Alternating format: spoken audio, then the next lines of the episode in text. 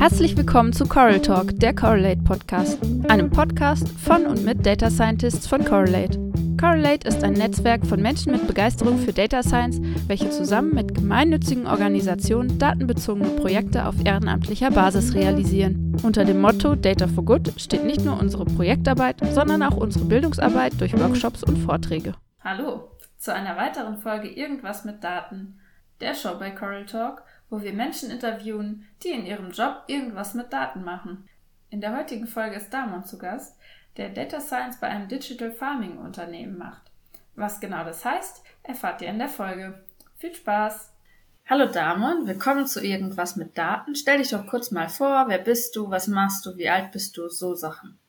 Hallo Lisa, danke für die Einladung. Ich bin Damon, mittlerweile 30 Jahre alt und ich habe Statistik studiert im Bachelor und Master an der TU in Dortmund. Ich war jeweils einmal im Ausland in England und Spanien und arbeite jetzt seit knapp anderthalb Jahren ähm, als Statistiker oder Data Scientist oder beides zusammen bei ähm, Xavio, einer Marke von BASF Digital Farming. Ja. Ja. So. Ah, interessant. Und ähm, wenn man so ein Statistikstudium hinter sich hat, ist Data Science da eine natürliche Weiterführung ähm, oder kannst du mal beschreiben, wie quasi dein mhm. Weg zu Data Science so ein bisschen ausgesehen hat? Mhm. Als ich damals angefangen habe, Statistik zu studieren, wollte ich eigentlich in eine ganz andere Richtung. Ich wollte eigentlich immer sowas wie empirische Wirtschaftsforschung machen, wo man ganz viel, naja, mit Statistik hantiert und äh, also später heißt es dann einfach Ökonometrie. Davon hatte ich mich dann immer weiter ein bisschen entfernt, weil mich der Informatikaspekt dann weiter interessiert hatte. Im Master bin ich dann endgültig in dieser Machine Learning Geschichte gelandet, weil ich da ähm, bei uns an der Uni hieß es da ein bisschen spießiger ähm, noch Klassifikationsverfahren, da viele verschiedene Verfahren kennengelernt hatte, von irgendwie Naive Bayes bis Random Forest, die ich super spannend fand. Da bin ich damals auch zum ersten Mal mit ähm, Kaggle in Berührung bekommen und ähm, über den Weg hat sich das dann langsam angebahnt mit der ähm, Data Science, weil bei uns gab es schon ganz, ganz lange einen Studiengang, der hieß auch einfach Datenwissenschaften. Ähm, der klang für uns aber irgendwie alle immer damals ziemlich unsexy. Und ähm, da sind auch, glaube ich, bis heute nur immer so fünf bis zehn Absolventen ähm, rausgekommen, aber ich glaube jetzt mittlerweile durch die ähm, ganzen Buzzword-Geschichten mit AI und künstlicher Intelligenz hat das jetzt, glaube ich, nochmal so einen Aufschwung erfahren. Genau, aber ich hatte mich dann so ein bisschen in die Geschichte vertieft, meine Masterarbeit auch im, ähm, im Textmining geschrieben. Und genau, da bin ich äh, über diese, über diese äh, sozusagen Geschichte bin ich dann bei der Data Science gelandet, wenn man Data Science jetzt im weitesten Sinne äh, erstmal als äh, irgendwas zwischen Statistik und Computerwissenschaft oder Informatik oder Machine Learning äh, definieren würde. Ah, ja, interessant. Für alle, die nicht wissen, was Kaggle ist, es ist eine Website mit ähm, ja, Wettbewerben über maschinelles Lernen, wo man im Teams oder allein online äh, ja, sich Probleme aussuchen kann und die dann lösen kann. Ähm, und hast du da auch schon dann mal mitgemacht bei so einem Kegel-Wettbewerb? Klang so, ne? wir hatten, ähm, wir hatten tatsächlich, man kann bei Kegel auch ähm, eigene Wettbewerbe im Grunde erstellen. Also wenn jemand einen Datensatz hat und da quasi äh, die wahren Labels kennt, dann kann sich da jeder ähm, dran versuchen. Und wir hatten damals einen kursinternen Kegel-Wettbewerb. Da ging es jetzt ehrlich gesagt um was relativ Unspannendes, um, ich glaube, Gutscheine. Ähm, also man sollte vorhersagen, welche ähm, Kunden oder Kundinnen noch einen Gutschein äh, verschickt bekommen sollten, damit sie mal wieder einkaufen. Aber ansonsten hatte ich tatsächlich über Correlate hatten wir mal angefangen mit einem Wettbewerb, der ging in Richtung Deep Learning Computer Vision. Ähm, da hatten wir ein kleines Team, aber das hat sich ein bisschen verlaufen. Wir hatten da, glaube ich, sogar mal was eingereicht noch, aber das ist jetzt auch schon lange her, bestimmt drei Jahre. Aber ich verfolge Kaggle tatsächlich immer immer mal wieder, weil ähm, das mittlerweile eine relativ große Reichweite äh, hat und ähm, viele interessante Datensätze da ähm, hochgeladen werden, unter anderem auch teilweise relevant für, ähm, für meine sozusagen Arbeit bei meinem Arbeitgeber. Ja, nee, das, das stimmt auf jeden Fall. Und äh, ja, wo du schon deinen Arbeitgeber ansprichst, also du bist jetzt Data Scientist bei Xavio. Wie bist du denn dann nach deinem Studium dahin gekommen? Hast du dich sehr breit beworben oder war das gleich äh, lieber auf dem ersten Blick?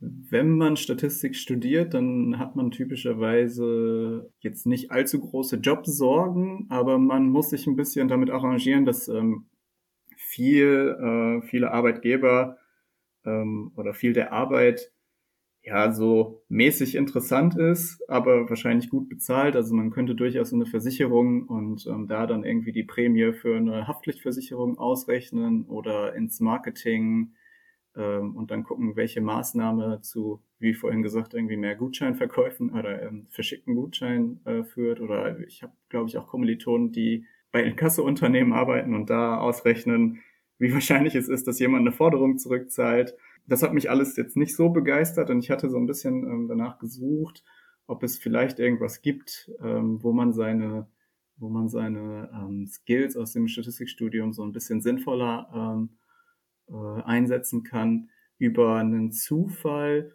bin ich an den, beziehungsweise ich war am Ende meines Studiums und, und hatte mich äh, so ein bisschen nach den, äh, nachdem ich mir Kegel halt so ein bisschen angeguckt hatte, da, ähm, geguckt, was es so für Hackathons gibt, also quasi so Wettbewerbe, bei denen, bei denen, äh, sagen wir, nennen wir es mal im weitesten Sinne Programmierwettbewerbe. Und ähm, BSF hatte damals einen veranstaltet. Ähm, da hatte ich kurzerhand dann teilgenommen und ähm, vielleicht auch mit etwas Glück mit meinem Team da gewonnen. Also war, wir waren da auch ein sehr starkes Team, also zumindest meine Teammitglieder waren sehr, waren sehr, waren sehr fähige Menschen auf jeden Fall. Und, ja, äh, nochmal ja. kurz zur äh, Erklärung, das ist dann sogar so ganz live, wobei man bei Kegel von aller Welt äh, teilnehmen kann, ist so ein mhm. Hackathon üblicherweise in Person und durchaus auch so im Prinzip, man arbeitet 24 Stunden an einem Problem und schläft nicht oder so, muss man nicht, gibt's manchmal. Deswegen, also so, so sieht dann da die Teamarbeit aus jetzt im Vergleich zu ähm, einem Kegel-Wettbewerb, nur für die, weiß ich nicht, Leute, die ja. noch nie auf dem Hackathon waren. Genau, also genauso wie du es gesagt hast, war es auch. Also es waren 24 Stunden ähm, ohne Schlafen. Der Witz an der ganzen Geschichte war, jetzt fällt es mir auch erst ein, dass es äh, im selben, es war in Mannheim und ähm, am nächsten Tag gab es ein Correlate-Event und ähm, deswegen hatte sich das auch so angeboten. Also ich bin dann äh, ohne Schlaf dann rüber äh, zum Correlate-Event nach Mannheim und ich war da, glaube ich, sogar damals dann mit ähm, Sarem, der auch schon im, äh, hier im Coral Talk war, äh, in, auf einem Zimmer. Daran erinnere ich mich noch. ja, perfekt. Oh, jetzt habe ich dich abgelenkt. Du wolltest sagen, ähm, bei dem Hackathon, wie bist Ach, ja. du dann zu deinem Job gekommen? Genau. Äh, ich hatte dann noch ein bisschen weiter geguckt. Ich hatte dann ganz äh, damals keinen Job bei, ähm, bei BASF beziehungsweise Xavio die quasi eine, eine, eine Marke von BSF sind, hatte ich da damals keine Jobs auf dem Portal gefunden und mich dann mehr oder weniger ähm, initiativ beworben mit dem Hinweis darauf, dass ich da quasi eine ganz äh, gute Referenz irgendwie habe. Und ähm, daraufhin ähm, gab es eine Einladung und ich glaube, beide Seiten waren sich sympathisch und ähm, so bin ich tatsächlich dann an den Job gekommen. Ah, ja, cool. Und ähm, jetzt Data Scientist ist ja sehr ähm, nichtssagend. Was, was machst du denn so in mhm. deinem Job als Data Scientist? Ja, also ich arbeite im Digital Farming, manchmal nennt man das auch Precision Agriculture. Ähm, der Name ist einerseits, glaube ich, so ein bisschen selbsterklärend. Äh, wir digitalisieren quasi Landwirtschaft, aber wie das konkret ausgestaltet ist, müsste man wahrscheinlich ein bisschen ausführen. Also ganz, ganz grundsätzlich geben wir, ähm, wir haben so ein Produkt, das heißt Field Manager. Äh, das ist eine App und quasi auch eine Webseite. Man kann sich zwischen den beiden entscheiden.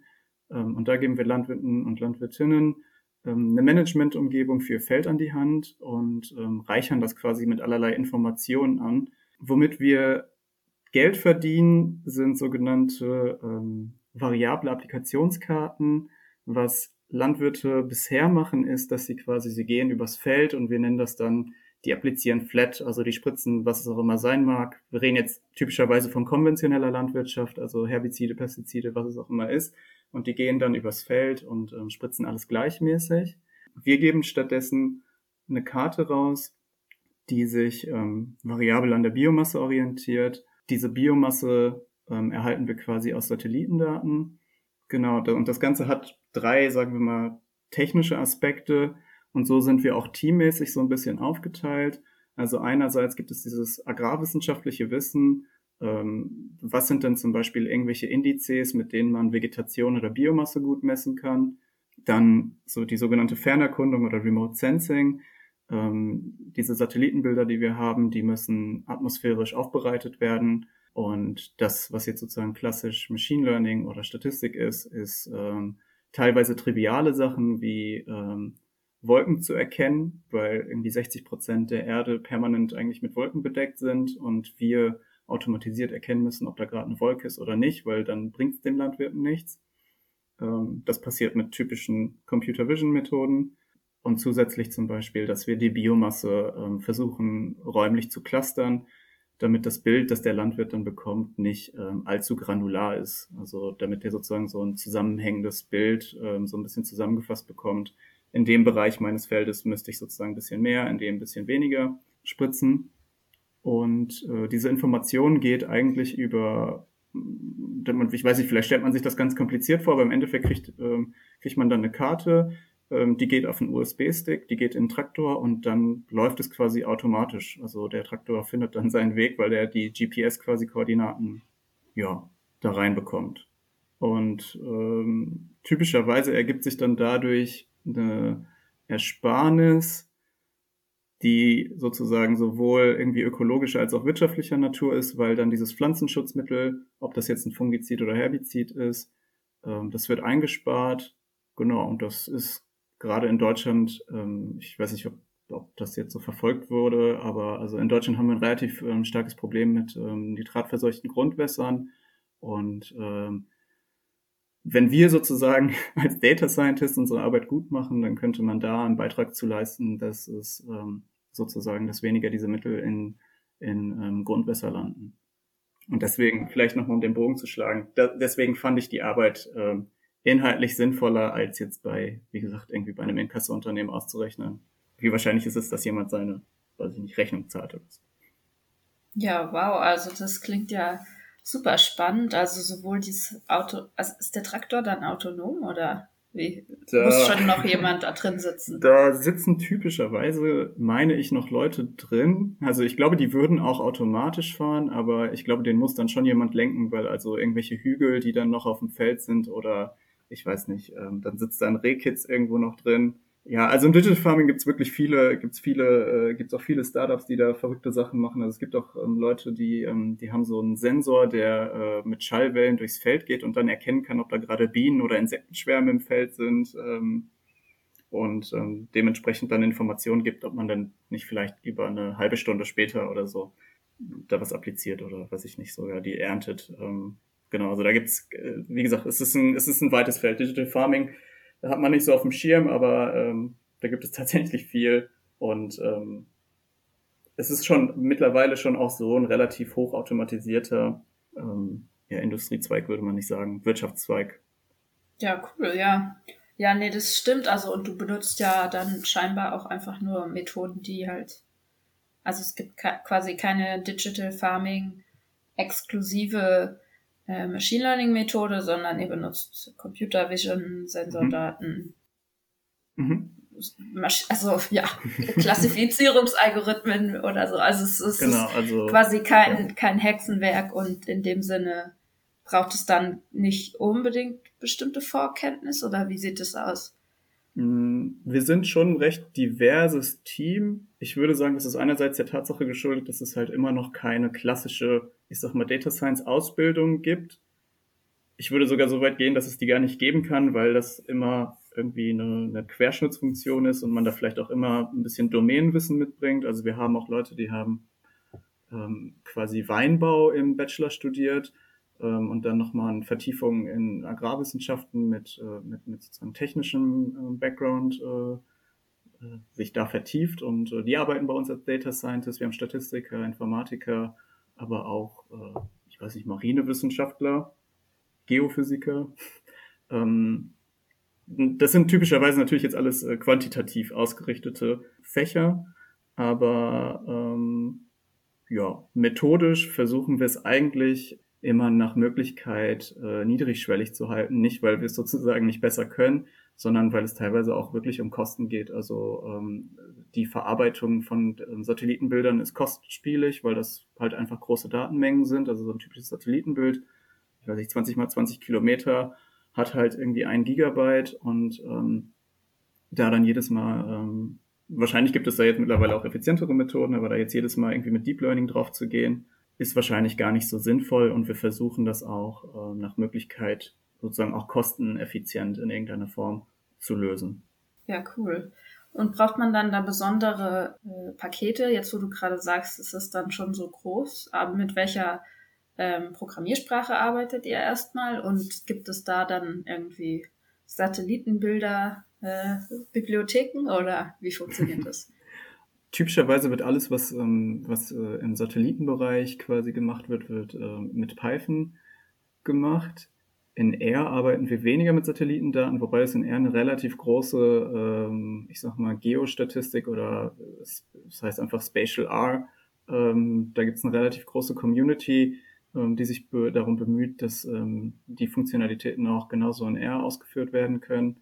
Pakete im Einzelnen in Python kenne ich sie jetzt tatsächlich wieder beim Namen nicht. Da muss ich meine Kollegen fragen, die in Python ein bisschen versierter sind. In R sind es typische Pakete, sind so SF ähm, oder das Raster-Tool viele arbeiten auch noch mit, ähm, wenn sie gerade, äh, wenn sie gerade aus der Geoinformatik oder so kommen, es gibt noch so ähm, sogenannte GIS, also Geoinform Geoinformation Systems.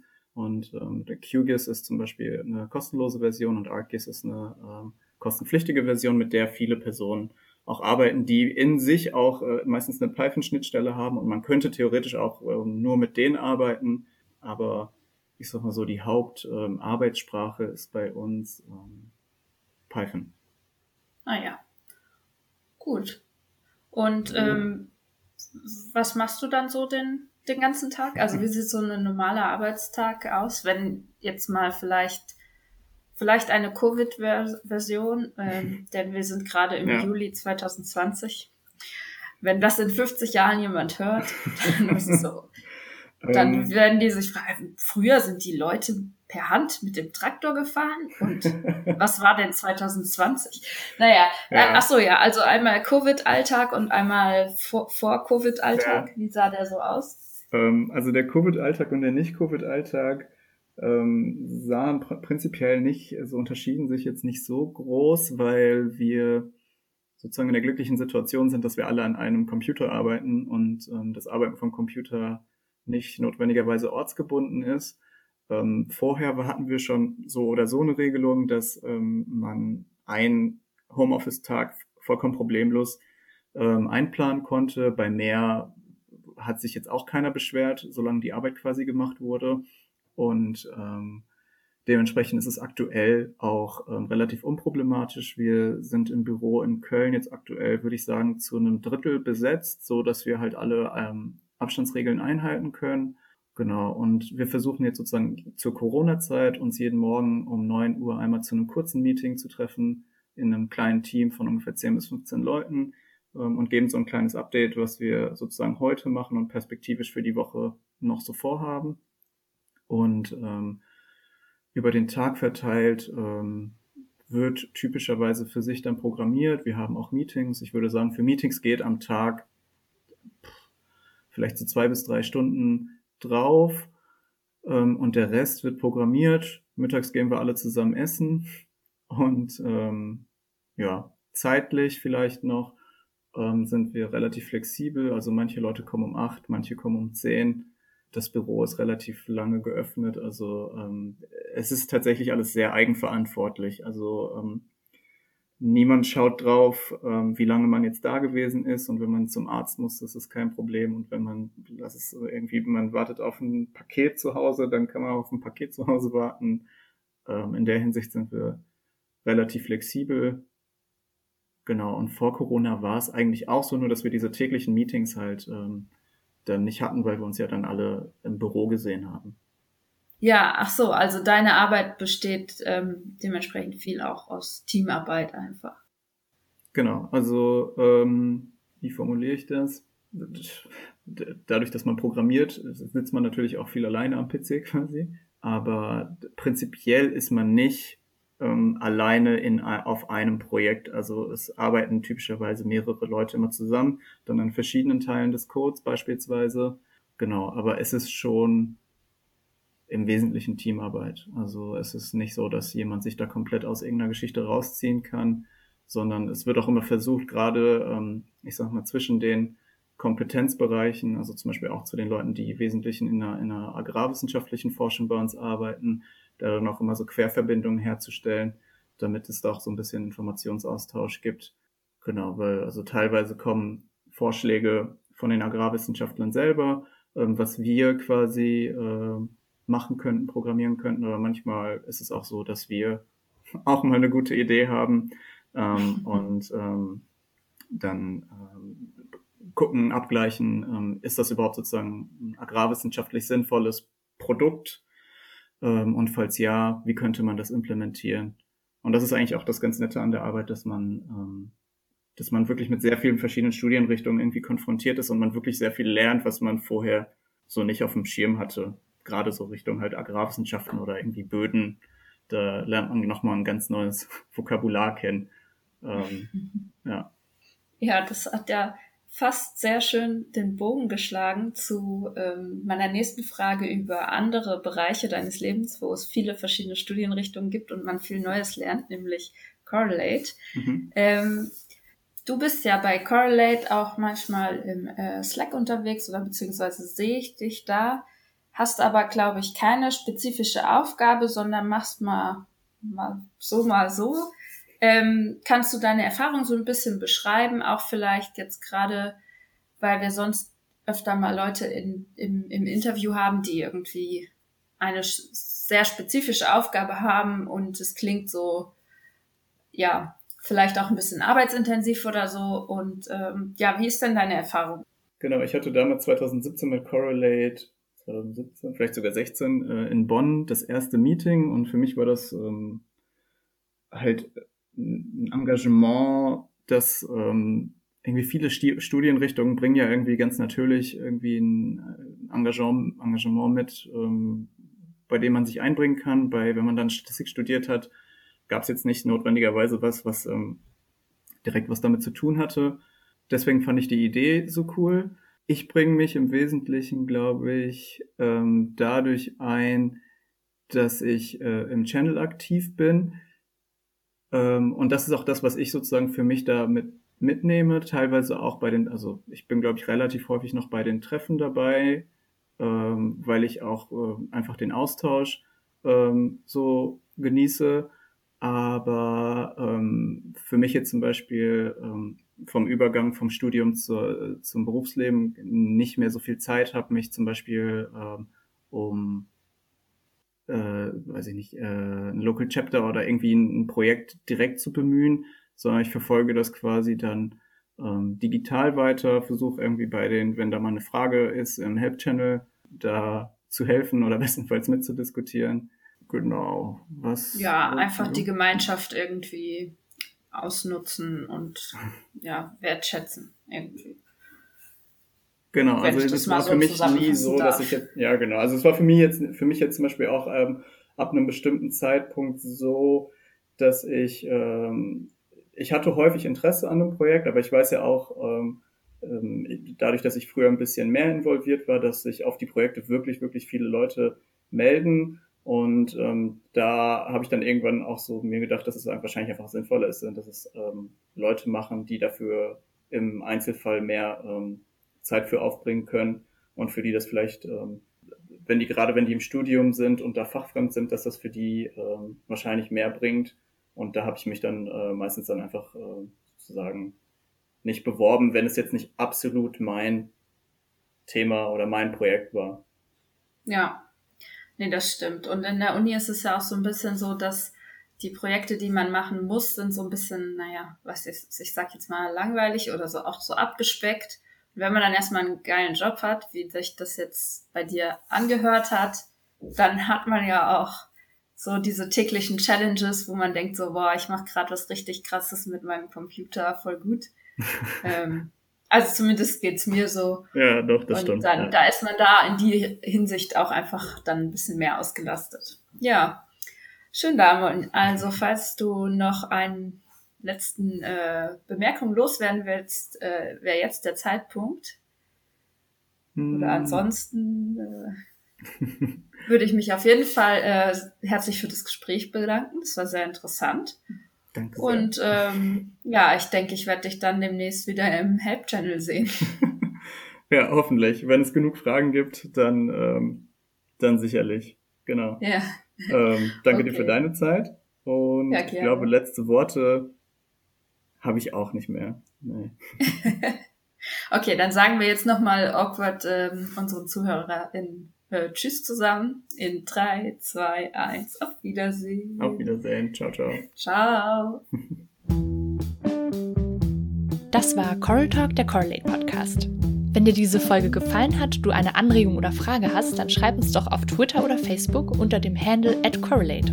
Dort kannst du uns auch folgen, wenn du up to date sein möchtest, was bei Correlate sonst noch passiert. Allgemeine Infos sowie unsere Newsletter findest du unter correlate.org. Der eingespielte Jingle ist Hey Mercy von Piers Murphy. Wir freuen uns schon aufs nächste Mal.